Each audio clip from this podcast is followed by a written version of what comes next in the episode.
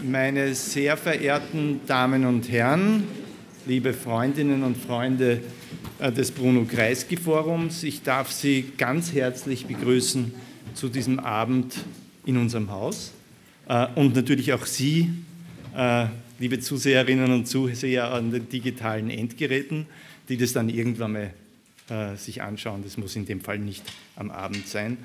Ich freue mich sehr, dass wir diesen Abend gestalten können und dass Marlene Engelhorn heute zu Gast ist, um mit mir über dieses Buch zu sprechen. Wunderbar, dass Sie da sind. Danke für die Einladung.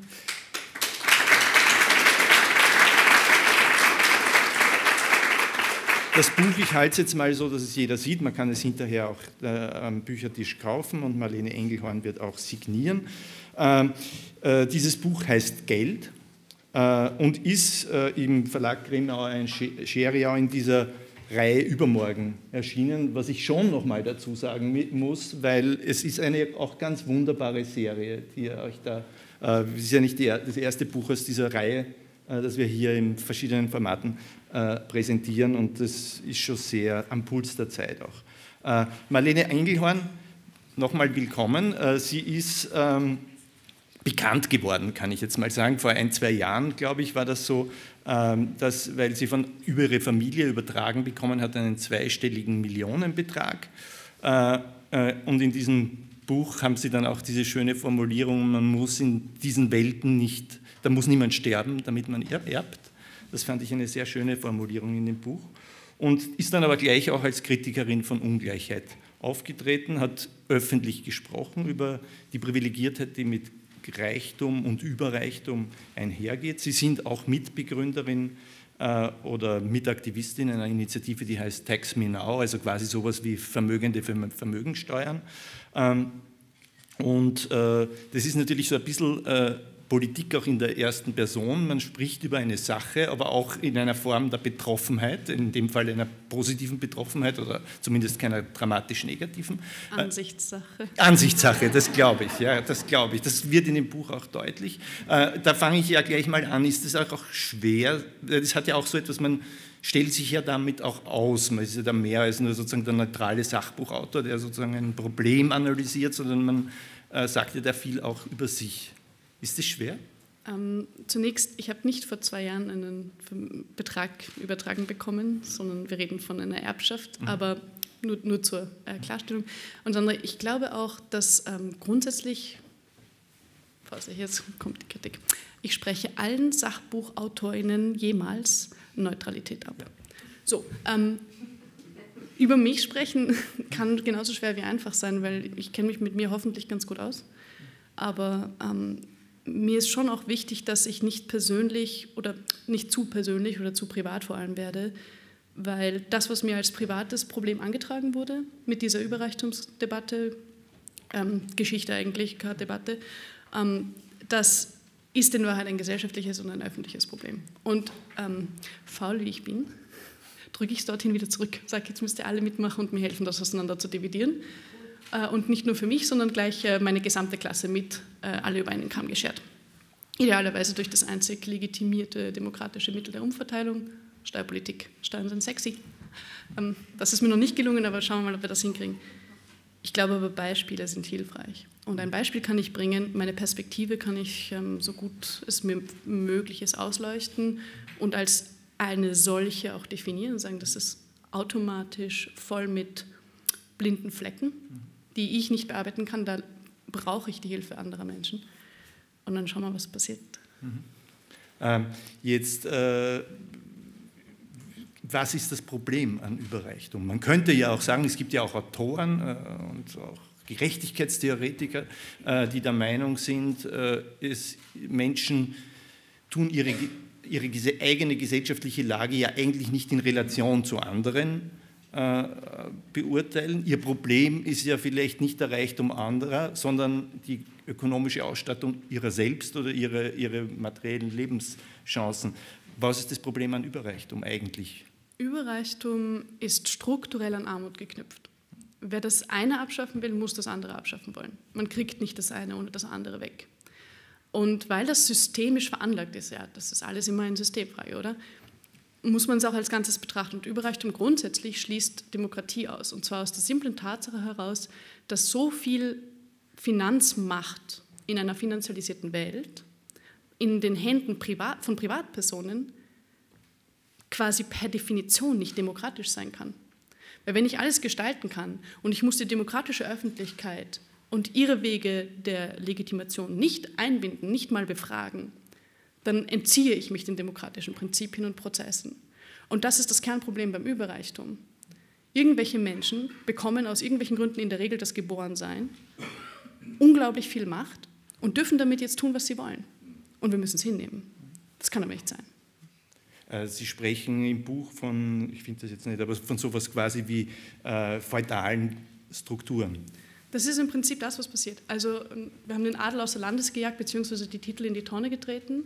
Aber in Wahrheit das Verständnis von Herrschaft oder besser gesagt die Fantasie gewisser Menschen, sie seien dazu berechtigt, über andere zu herrschen, die haben wir nicht in die Tonne getreten. Das haben wir weiter kultiviert. Und zwar, indem wir die Vermögensverteilung nicht gleichzeitig angegangen sind. Jetzt rede ich von einem Vergangenen, wir sind immer sehr bequem in der Geschichte zu korrigieren, oder wenn man nicht dabei war.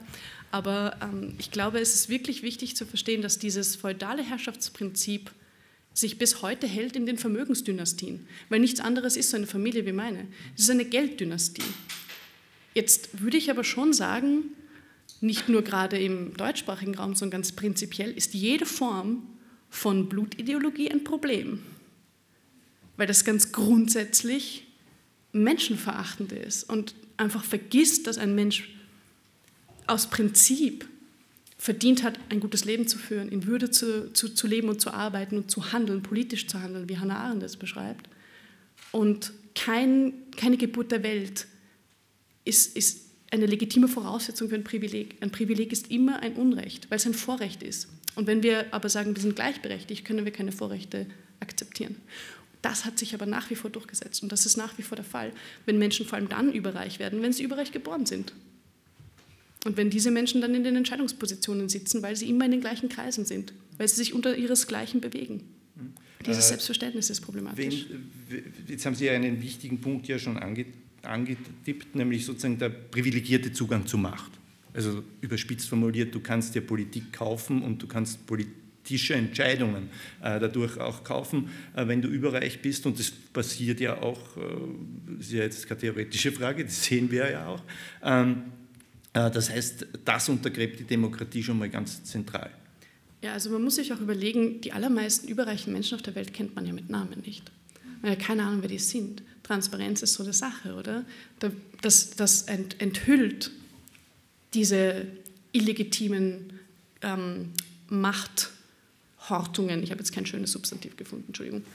Aber es enthüllt die Tatsache, dass viele Menschen sich in der Machtposition sehr gut eingerichtet haben, aber überhaupt nicht verantwortlich zeichnen wollen für das, was sie da tun.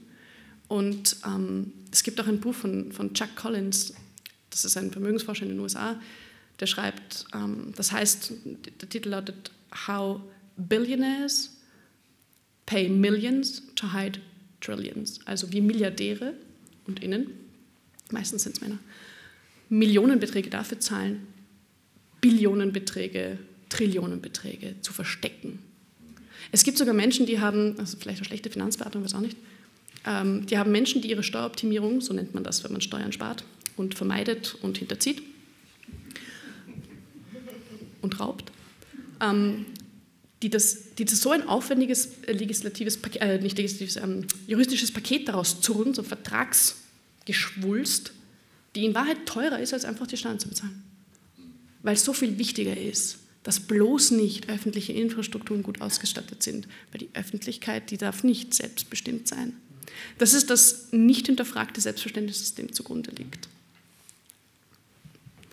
Ja, nicht so. Ich, ich finde es irgendwie ekelhaft. Mhm. Äh, jetzt könnte man natürlich, äh, Sie, äh, Sie, Sie bringen ja auch das den Einwand, den Sie offensichtlich häufiger hören in dem Buch. Also wenn dir die Gerechtigkeit äh, so am Herzen liegt, warum hast du dann so viel Geld? Also da könnte man ja auch sagen, sozusagen überspitzt formuliert, das Problem lässt sich schnell lösen. Äh, man überweist es jemand, warum ist das sozusagen keine, keine Lösung? Oder es könnte ja auch eine Option sein, sozusagen, äh, wenn die anderen Überreichen äh, Parteien finanzieren, die die Privilegien absichern, kann man ja auch Parteien ab, äh, finanzieren, die die Privilegien bekämpfen. Das wäre ja denkbar, oder? Ähm, das ist aber immer noch nicht demokratisch. Ja, klar. Deswegen ist es nicht gut. Mhm. Ganz einfach. Es ist zwar unglaublich mühsam, die Dinge demokratisch zu lösen, aber in Wahrheit, wenn man sich dem mit einer ähm, Bereitschaft und Ernsthaftigkeit und einem Pflichtgefühl widmet, ist es die nachhaltigere Lösung. Weil das ist das, was die meisten dann mittragen können. Und darauf kann man aufbauen. Und nicht top-down. Man kann nicht top-down die Weltrettung verordnen. Der Witz ist ja, ähm, die Überreichen haben das Geld, die Welt zu retten. Es ist, in, es ist da. Sie machen es ja trotzdem nicht. Warum nicht? Es ist nicht so, als wäre es, wüsste niemand Bescheid, dass die Welt dringend Rettung braucht. Ich habe den Eindruck, das wissen wir. Aber sie machen es trotzdem nicht. Und es ist nicht die Lösung, weil, und jetzt bringe ich ein Beispiel, das wahrscheinlich ähm, auch wieder unpopulär ist, wenn ich das so formuliere. Manche von Ihnen haben vielleicht mitbekommen, der Besitzer der, ähm, Kleidungs-, des Kleidungsherstellers Patagonia hat jetzt ähm, den, das Eigentum dieses Unternehmens, ist es jetzt eine verkürzte Darstellung, lesen Sie es bitte nach, äh, falls Sie Interesse haben, ähm, übertragen an eine ganz bestimmte Art von gemeinnütziger Organisation, die politisch tätig sein darf in den USA. Die haben einen komischen verschlüsselten Rechtsbegriff, 504c oder irgendwie so. Ähm, ich kenne mich aus. Was er gemacht hat, ist, ähm, unglaublich viel Steuern zu sparen durch diese Konstruktion, unabhängig davon, dass sehr vieles, was damit passieren kann, gut sein wird, weil es sich für Klimagerechtigkeit, ähm, weil das Geld, das, diese, das, das dieses Unternehmen erwirtschaftet, für Klimagerechtigkeit eingesetzt werden kann. Eine andere Person in den USA mit dem äh, Nachnamen, ich glaube, Seid oder Seed, ich weiß nicht genau, S-E-I-D schreibt sich das, ein bisschen untergegangen, hat fast das Gleiche gemacht, aber um die ähm, Rechtsradikalen in den USA maßgeblich mit Milliarden zu unterstützen und zu füttern, was mitunter maßgeblich auch dazu beigetragen hat, dass dort die momentanen ähm, ich weiß kein anderes Wort als barbarischen Zustände der Verletzungen der Selbstbestimmungsrechte der Frauen und äh, Menschen mit Uterus grundsätzlich, äh, dass das gerade passiert. So. Also das heißt, wir haben zweimal die gleiche Art und Weise mit Vermögen umzugehen, um damit politische Prozesse zu beeinflussen. Es wird fast auf die gleiche Art und Weise gemacht, aber die eine wird gefeiert und die andere wird verdammt. Und ich glaube, beides sollte einfach grundsätzlich nicht möglich sein, indem man überreichen Menschen die Möglichkeiten zieht, sich auf diese Art und Weise politisch zu produzieren, ohne verantwortlich zeichnen zu müssen. Das heißt, die Antwort darauf ist nicht quasi das Geld einsetzen für eine gute Sache, die man sich selber ausdenkt. Was ist eine gute Sache? Ja, ich, ich, ich, ich, will darauf gar nicht hinaus, weil das haben wir ja jetzt schon hinter uns, ähm, sondern eher diese Frage gere eines gerechten Steuersystems. Deswegen Tax Me Now.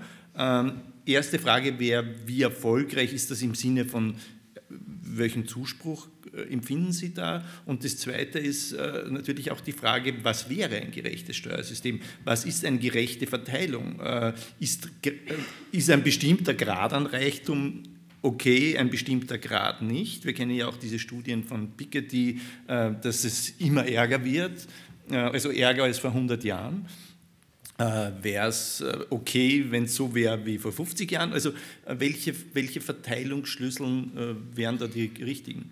Zunächst finde ich interessant, dass Sie Erfolg an Zuspruch knüpfen. Mhm. Ähm, unabhängig davon, ob äh, die Initiative Taxminau Zuspruch hat oder nicht, ähm, ist wichtig, dass wir, das ist vor allem eine Gruppe von Vermögenden ursprünglich gewesen, aber wir sind inzwischen ein Verein und offen für alle, die gerne mitmachen wollen bei dem ganzen Thema. Ähm, dass es darum geht, dass dieser Prozess der Debatte. Darf ich kurz, kurz unterbrechen? Ja? Wir heißt in dem Fall global. Äh, wir, also nein, in dem Fall jetzt wir, wir Tax Me Now, die Gruppe von Menschen, die sich zusammengefunden hat, um permanent Rabatz zu schlagen zum Thema Vermögensbesteuerung und allen auf die Nerven zu gehen, die sich gerne auf die Nerven gehen lassen mit dem Thema. Ich dachte mir, salopp klingt es irgendwie netter, aber wurscht.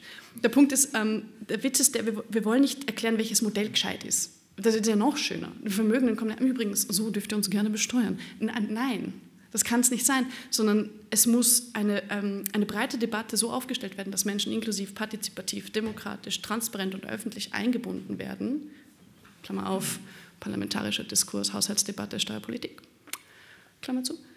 Damit wir herausfinden, wie wir es so gestalten, dass private politische Macht in Form von riesigen Vermögen so gar nicht mehr möglich ist. Das ist, so würde ich vermuten, die einzig sinnvolle Art, mit Vermögensbesteuerung umzugehen. Nicht nur Staatskasse füllen, sondern auch zu schauen, welchen Einfluss hat das auf privatpolitische Macht, die de facto nicht demokratisch legitimiert ist. Und dafür geben wir nichts vor, sondern wir haben ganz klare Forderungen. Einführung der Vermögenssteuer in Österreich bzw. Wiederaufnahme in Deutschland, dort ist sie ausgesetzt, nicht abgeschafft. Ähm, in Österreich die Einführung der Erbschafts- und äh, Schenkungssteuer wieder. Wir hatten die ja schon mal, ist ja nicht so. Und in Deutschland die Ausnahmen, die es da gibt. Das ist der Schweizer Käse ja, von 400 Milliarden rund, die jährlich wandern von der einen Generation in die nächsten, landen effektiv 2% beim Fiskus, nur aufgrund von Ausnahmen. Nur aufgrund von Ausnahmen für die Überreichen gehen sogar jährlich 5,1 Milliarden dem deutschen Fiskus verloren. Nur aufgrund von Ausnahmen. Lieblingsausnahme? Wenn Sie 30 Wohnungen erben in Deutschland, zahlen Sie Erbschaftssteuer. Wenn Sie 300 erben, sind Sie automatisch ein Unternehmen und zahlen keine. Das müsste die Reichen untereinander eigentlich böse machen. Aber wurscht. Dritte Forderung, äh, Kapitalerträge, wie wäre es, wenn man die mal gescheit besteuert, nämlich progressiv und außerdem eine sinnvolle und üppige Ausstattung der Steuerbehörden. Die Sachen wie Cum-Ex, Cum-Cum, das ist ja Steuerraub. Dass das überhaupt möglich ist, ist mitunter der Fall, weil die gar nicht hinterherkommen. Die haben ja überhaupt keine Chance, diese unglaublichen Transaktionen zu verfolgen.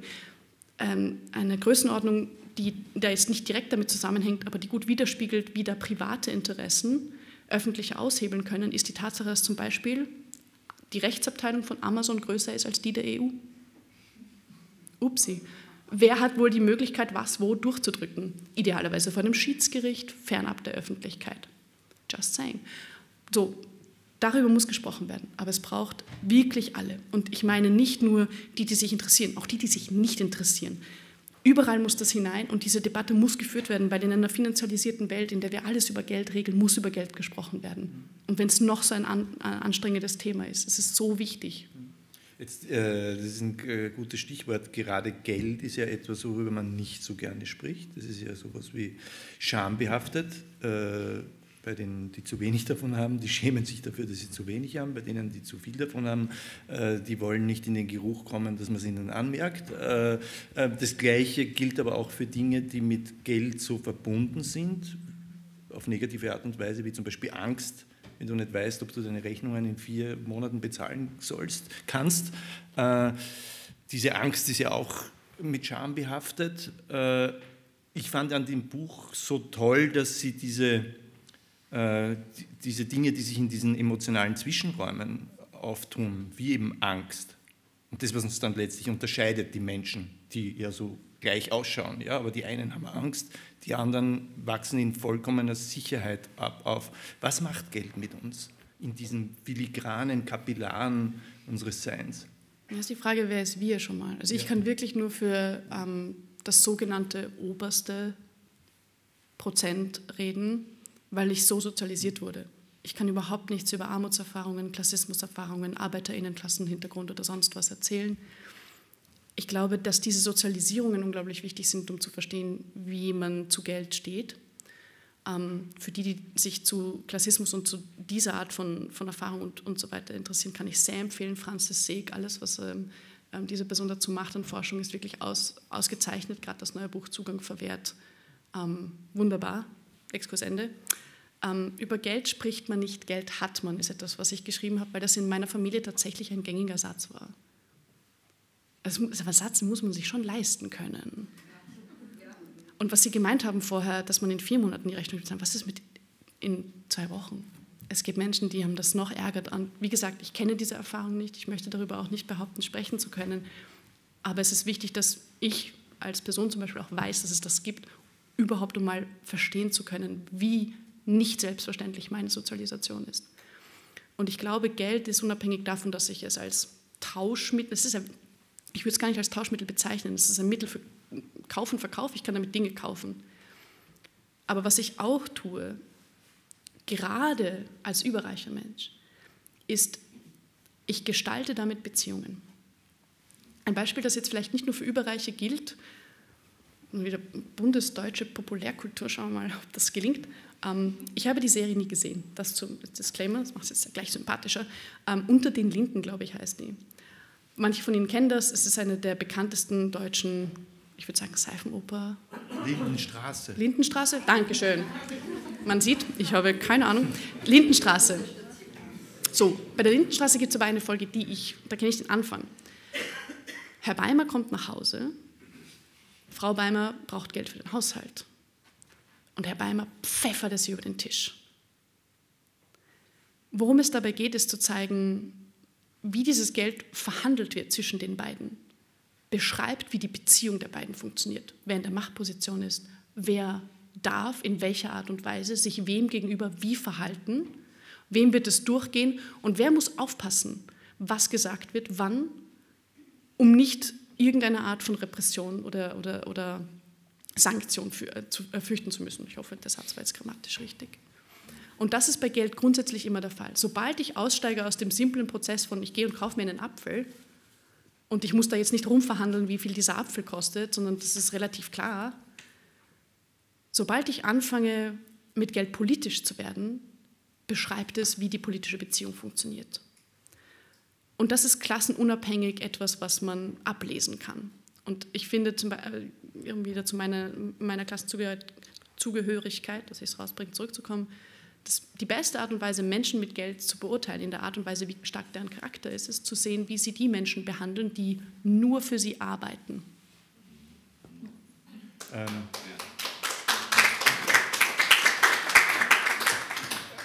Alle Verhältnisse, alle zwischenmenschlichen Verhältnisse werden am Ende letztendlich zu Geldverhältnissen. Äh, nein, das würde ich so nicht sagen.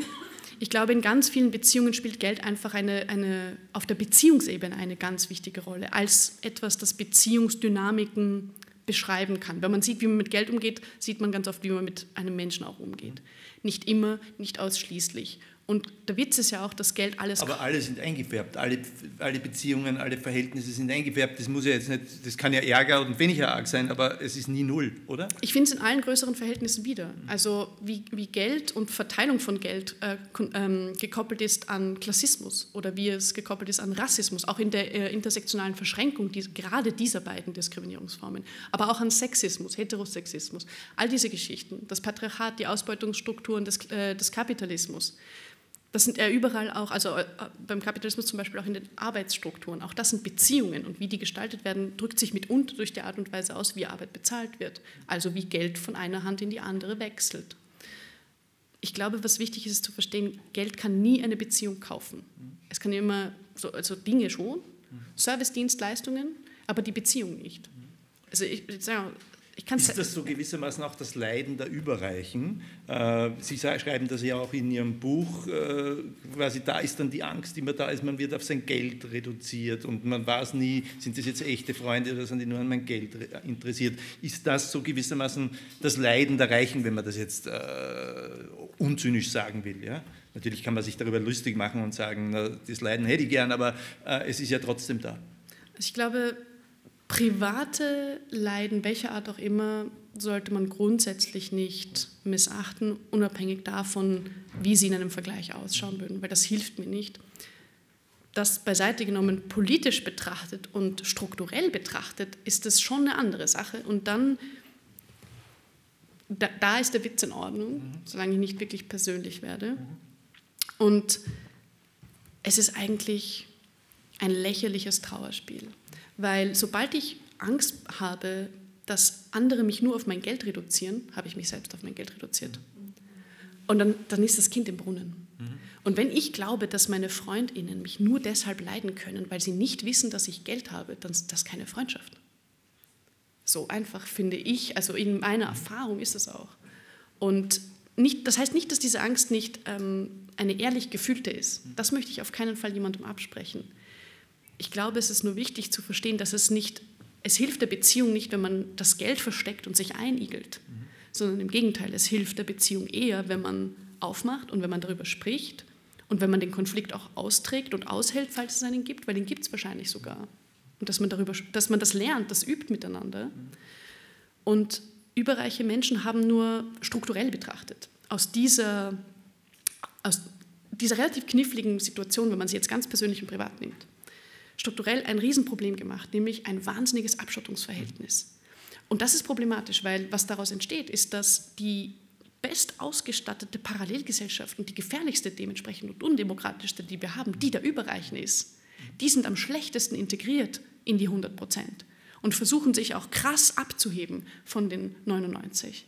Und das passiert durch parallele Einrichtungen wie also im Bildungsbereich, im Gesundheitsbereich, im Sicherheitsbereich, you name it, ohne dabei anzuerkennen, dass ohne die 99 nichts davon steht.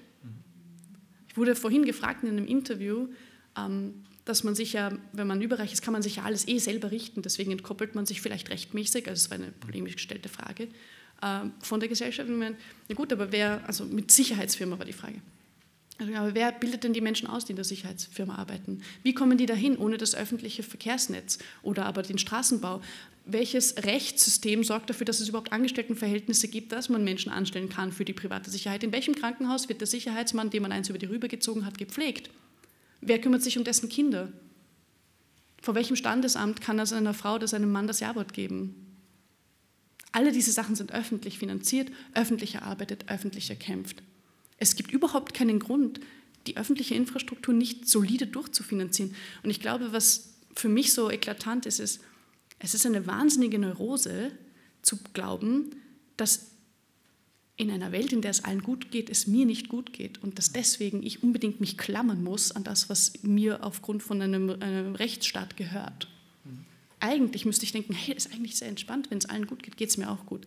Ja gut, jetzt kriege ich das nicht einfach so muss ich schon mitarbeiten. Das ist mühsam. Das ist ja quasi das, was, äh, ich sage es jetzt mal salopp, oder wie salopp ist es gar nicht, aber was Marx genannt hat, äh, diesen Widerspruch zwischen gesellschaftlicher Produktion und privater Aneignung, was ja sozusagen jetzt mal nur wie ein Slogan klingt, aber im Grunde genommen ist es ja das, sozusagen man produziert in einer Gesellschaft gemeinsam und das heißt sozusagen nicht nur die Produkte, sondern die Gesellschaft als solches. Äh, und wenn man das mal realisiert, ist natürlich im Unternehmen das Putzpersonal, äh, der Elektriker, die Frau, die an der, äh, an der Fabrik steht, der Mann, der im, im, im Büro sitzt, genauso aktiv wie der Typ, der es vielleicht managt oder besitzt oder sonst irgendwas. Nur der eine hat alle Privilegien davon und die anderen nicht. Ja, wir haben da so einen Fetisch, dass jemand, der sehr, sehr viele Dinge sein eigen nennen kann, mehr wert sei als eine andere Person. Es lässt, lässt sich tatsächlich in Geld erfassen, welche Berufe besonders nützlich sind und welche nicht. Und das wurde in UK gemacht, also im Vereinigten Königreich. Und das äh, für Sie wahrscheinlich nicht überraschende Ergebnis dieser Erfassung war, dass die wirklich in Finanzfragen, also die nützlichste Person für die, ähm, die Gesellschaft des Vereinigten Königreichs ist die Reinigungskraft im Krankenhaus.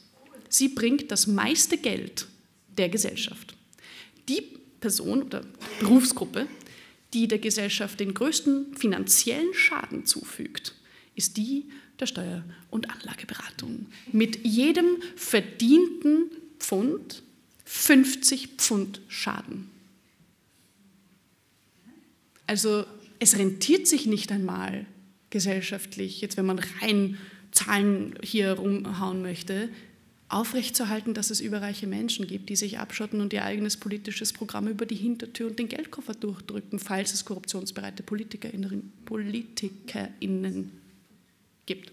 Irgendwer mal hat einen Witz gemacht, hätten, hätten alle äh, Investmentbanker ihre Millionen genommen äh, und hätten sich an den Strand gelegt und nichts mehr getan, wären wir als Gesellschaft äh, reicher. An dem Witz ist äh, etwas dran, aber Sie haben ja auch ähm, diesen Satz gesagt, äh, ist wer mehr Geld hat, mehr wert. Sie haben das jetzt schon vorher angesprochen, Sie haben das auch im Buch und geben darauf eine eher eine fast schockierende Antwort, weil natürlich ist es so, sagen Sie es ist so, ich weiß, die korrekte Antwort nein ist.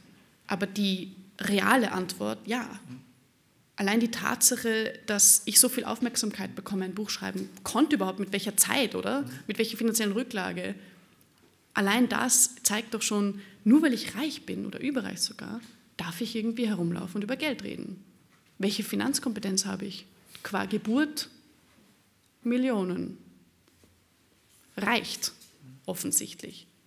Das heißt, ich werde als wertvoller betrachtet in der Debatte, als ein Mensch, der sich vielleicht schon seit zehn Jahren in der politischen Arbeit engagiert und dafür sorgt, dass das Thema der Steuergerechtigkeit und der Verteilungsgerechtigkeit irgendwie aufrechterhalten wird und bearbeitet wird. Diese Expertise wird nicht so hoch gehalten.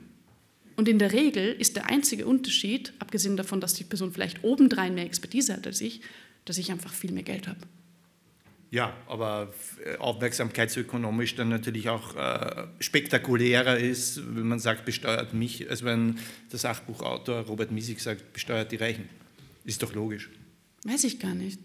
Ich finde es irgendwie beeindruckender, wenn ein Mensch seine Arbeit auf die Reihe kriegt, ein Ehrenamt auf die Reihe kriegt, also mit politischem Aktivismus, in welcher Form dann auch immer konkret, obendrein wahrscheinlich auch noch irgendeine Art von Familienstruktur, dann ist vielleicht die Waschmaschine kaputt, die kriegen die Einkommenssteuererklärung gebacken, ich weiß nicht mal, wie das geht.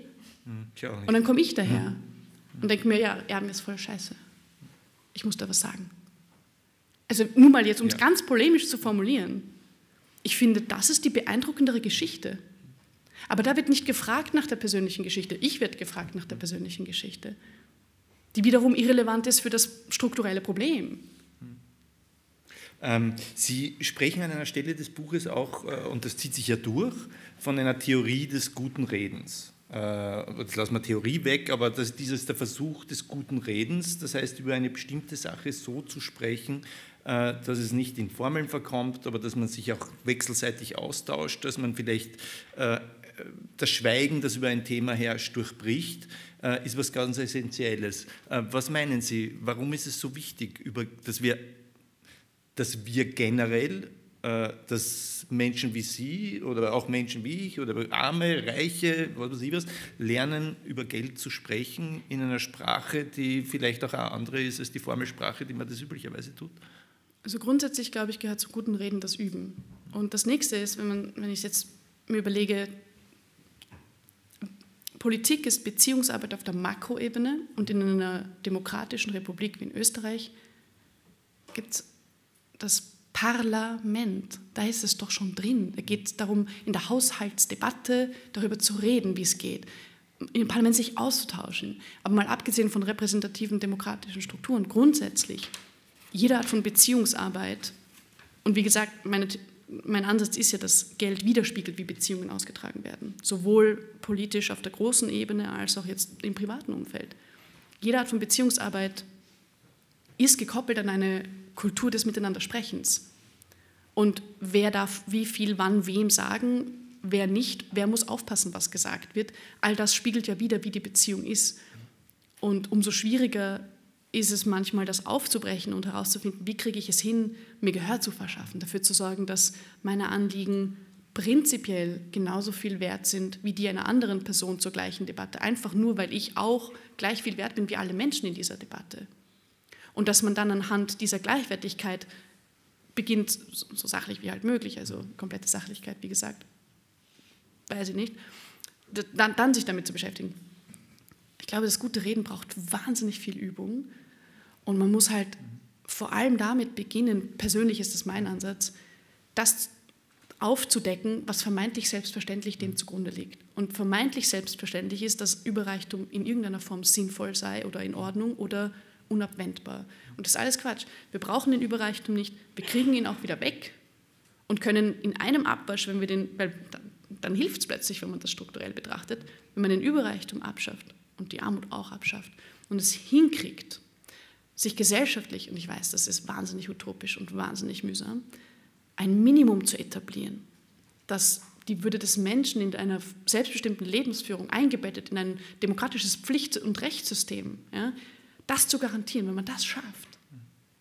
Und dann dafür sorgt, dass es nicht möglich ist, über eine Schwelle hinauszugehen, wo private politische Macht sich plötzlich anhäuft und öffentliche Interessen aushebeln kann.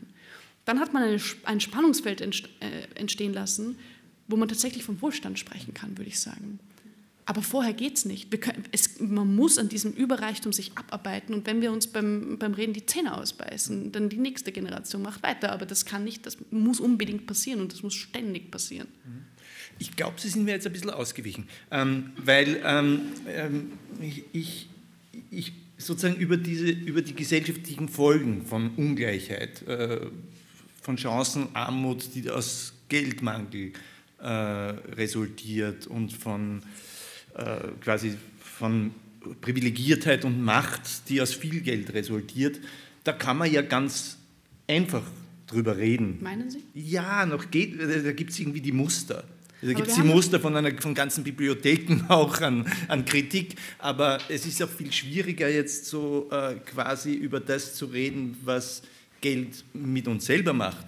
Wenn ich Angst habe, wenn ich der bin, der Angst hat, dass ich in zwei Wochen meine äh, Miete nicht mehr zahlen kann, dann ist es ganz schwer darüber zu reden, sowohl mit Ihnen, aber auch mit meinen engeren Freunden und so. Und Sie beschreiben das ja auch, äh, wie schwierig, an einem Beispiel, wie das schwierig ist, mit irgendeinem Freund sind Sie mal gesessen äh, und haben dem gesagt, dass Sie so viel Geld haben, der hat das vorher nicht gewusst und der hat mal geschluckt und ist rausgegangen. Also das ist ja sozusagen gar nicht so einfach. Es gibt ja, offensichtlich auch nicht die, es gibt ja die, äh, die gewohnte, da es so schambesetzt ist und deswegen auch selten gemacht wird, gibt es ja nicht mehr die Wörter dafür, während für die Kritik gibt es natürlich die Wörter, die kennen wir alle. Ja, aber das, ich schreibe auch, dass äh, als ich begonnen habe, darüber zu sprechen, mit meinen Freundinnen festgestellt haben, wir haben nichts, woran wir uns orientieren können an öffentlichem Diskurs. Mhm. Keine Art von Debattenkultur zum Thema, das, das ich übernehmen kann für mein, für mein privates ähm, Sprechen. Also muss ich irgendwie mir erfinden. Also ich habe keine Bedienungsanleitung, wie man über Geld redet. In meiner Familie macht man das nicht. Und in den meisten überreichen Familien, die mir in irgendeiner Form begegnet sind, macht man das nicht.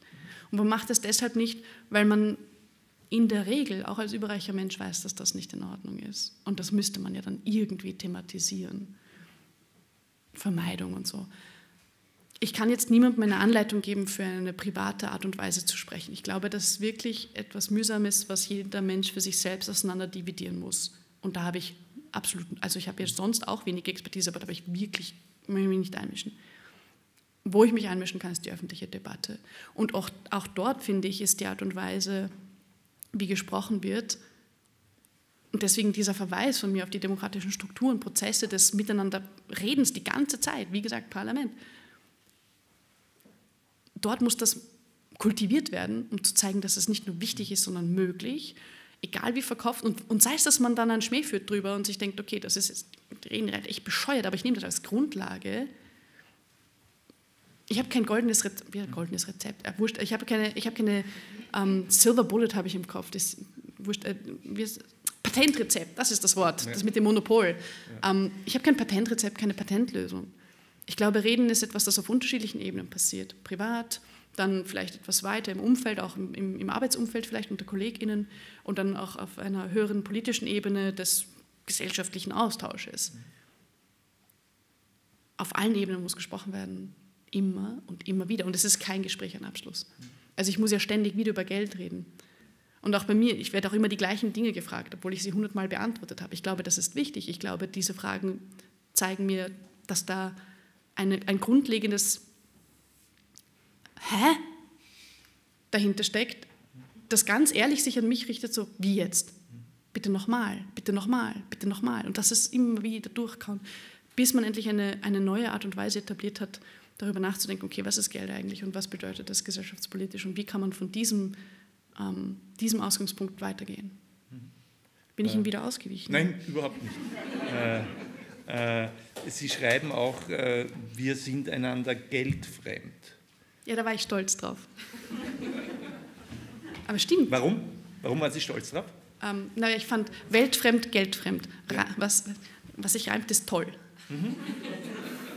Ja, eh, klar, und sozusagen solche Metaphern reicht, und deswegen habe ich sie auch gebracht. Ja, ja. Äh, nicht, weil ich Ihnen die Freude machen wollte, dass ich sozusagen, aber äh, weil, weil ich es weil auch so gut fand, aber weil es ja auch ähm, äh, so eine Metapher ist, die zeigt, wie das, äh, das Reden über Geld auch immer einen doppelten Boden hat, auch wegen den Begriffen, die wir so gebrauchen. Also ich meine, es gibt ja viele diese Begriffe mit doppeltem Boden. Vermögen, ähm, ist etwas, was man hat, aber gleichzeitig das einem vermag, alle Türen zu öffnen, alle Chancen zu ergreifen. Und gerade beim, beim, Geld äh, hat ja fast jeder Begriff einen doppelten Boden. Also das haben wir auch schon viele über, die, über das religiöse Herkommen von vielen Begriffen, von Credo und Kredit und Mission und Emission und Offenbarung und Offenbarungszeit. Also vieles in dieser Sprache über Geld äh, hat so einen doppelten Boden. Ist das auch eine Folge davon, äh, dass man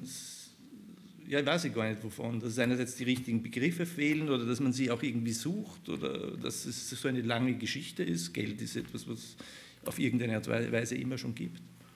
Ich glaube tatsächlich, dass sich Geld ganz stark in die Sprache ein, äh, einmischt, insofern als ich plötzlich von Beziehungen profitiere mhm. und solche Geschichten. Also allein der ganze Wirtschaftsjargon, den ich permanent in, der, in meinem Alltagssprech und dem meiner Mitmenschen höre, es ist unwahrscheinlich, wie viel davon drinnen steckt. Oder der moralische Bankrott. Ich meine, wenn wir damit beginnen. Ja, würden, Bankrott ja. wieder. Also ja.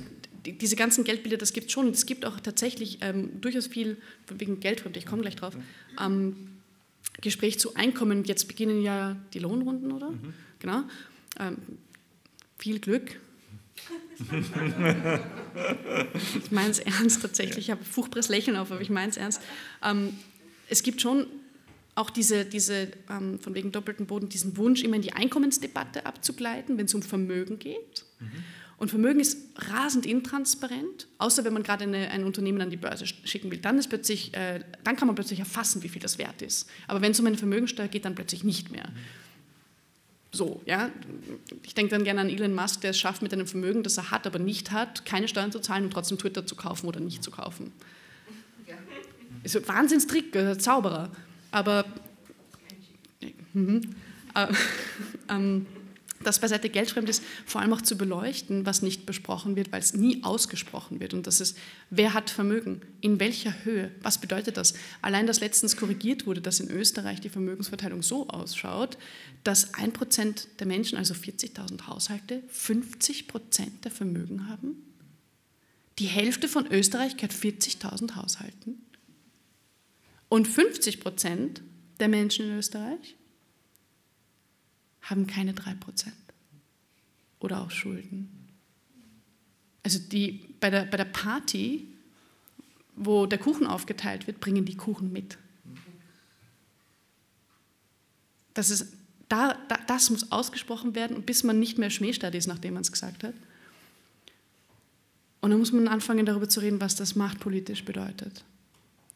Und geldfremd, glaube ich, ist, dass für viele Menschen diese Art von Gespräch, Geld als Vermögen in Form von Macht, reiner Macht, wo es nicht darum geht, irgendwas mehr zu verkonsumieren, weil, man sich, weil das ein Job wäre, das dann zu verkonsumieren, dass das so offen wie möglich bearbeitet wird und auch mit dem entsprechenden was zur Hölle behandelt wird, das demokratiepolitisch gegeben ist. Weil es kann nicht sein, dass einzelne Menschen nur aufgrund des Geldes, das sie haben und über das sie nicht sprechen, weil sie nicht müssen, in der Machtposition sind. Wenn gleichzeitig eine wahnsinnige bürokratische Energie darauf aufgewandt wird, Menschen die zweite Zahnbürste aus der Schublade zu holen und zu neiden. Also da habe ich letztens auch wieder erfahren, das ist unglaublich, wenn man den Bemessungszeitraum von 2021 hernimmt. Ja, vielleicht war es 2020, nageln Sie mich bitte nicht darauf fest. Dann ist Österreich, ohne die Unterscheidung zu machen zwischen Versehen und echtem Sozialbetrug, der vor Gericht landet, ähm, Österreich 20 Millionen sind da verloren gegangen durch den Sozialbetrug. Gleichzeitig aber 734 Millionen an Steuerhinterziehung, Steuerbetrug, Steuervermeidung. Welche Zahl ist die, über die wir uns öffentlich aufregen? Diese SozialschmarotzerInnen. Ich würde sagen, die echten SozialschmarotzerInnen, das sind die Überreichen. Weil sie profitieren ständig von 99 Prozent der Gesellschaft und sind strukturell absolut unwillens, einen fairen Beitrag zu leisten.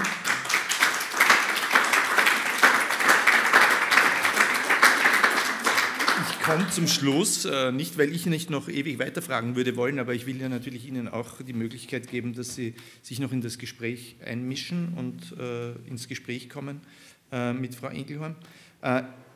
Deswegen meine letzte Frage. Ihr Buch heißt ja Geld. Es heißt ja nicht Vermögen, es heißt ja nicht Überreichtum, es heißt ja Geld. Ja? Das ist catchy, das wollen alle. Bitte?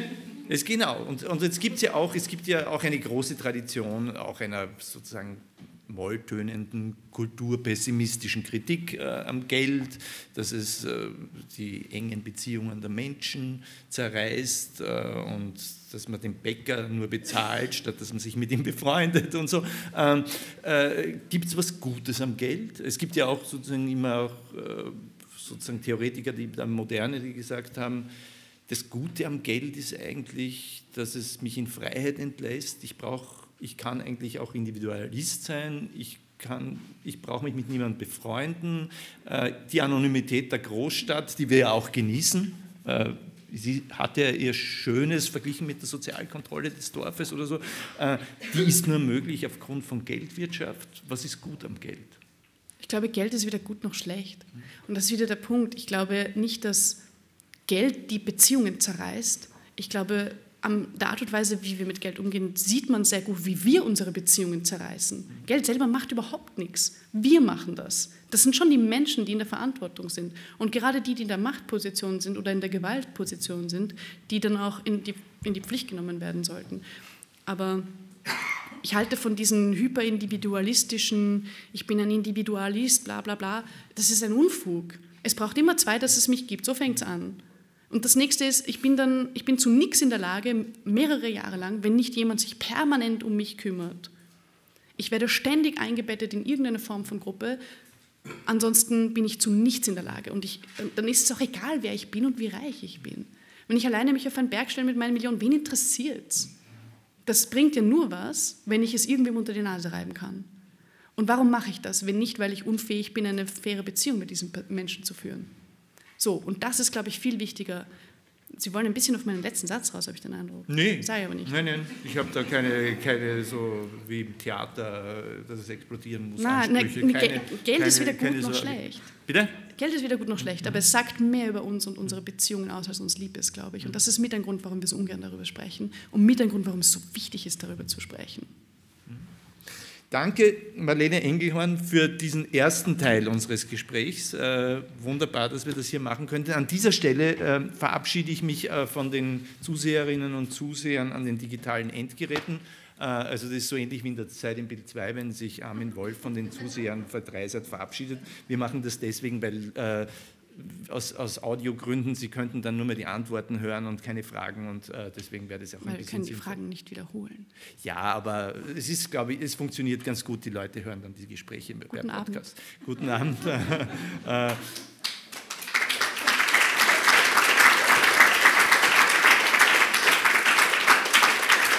ja, und äh, äh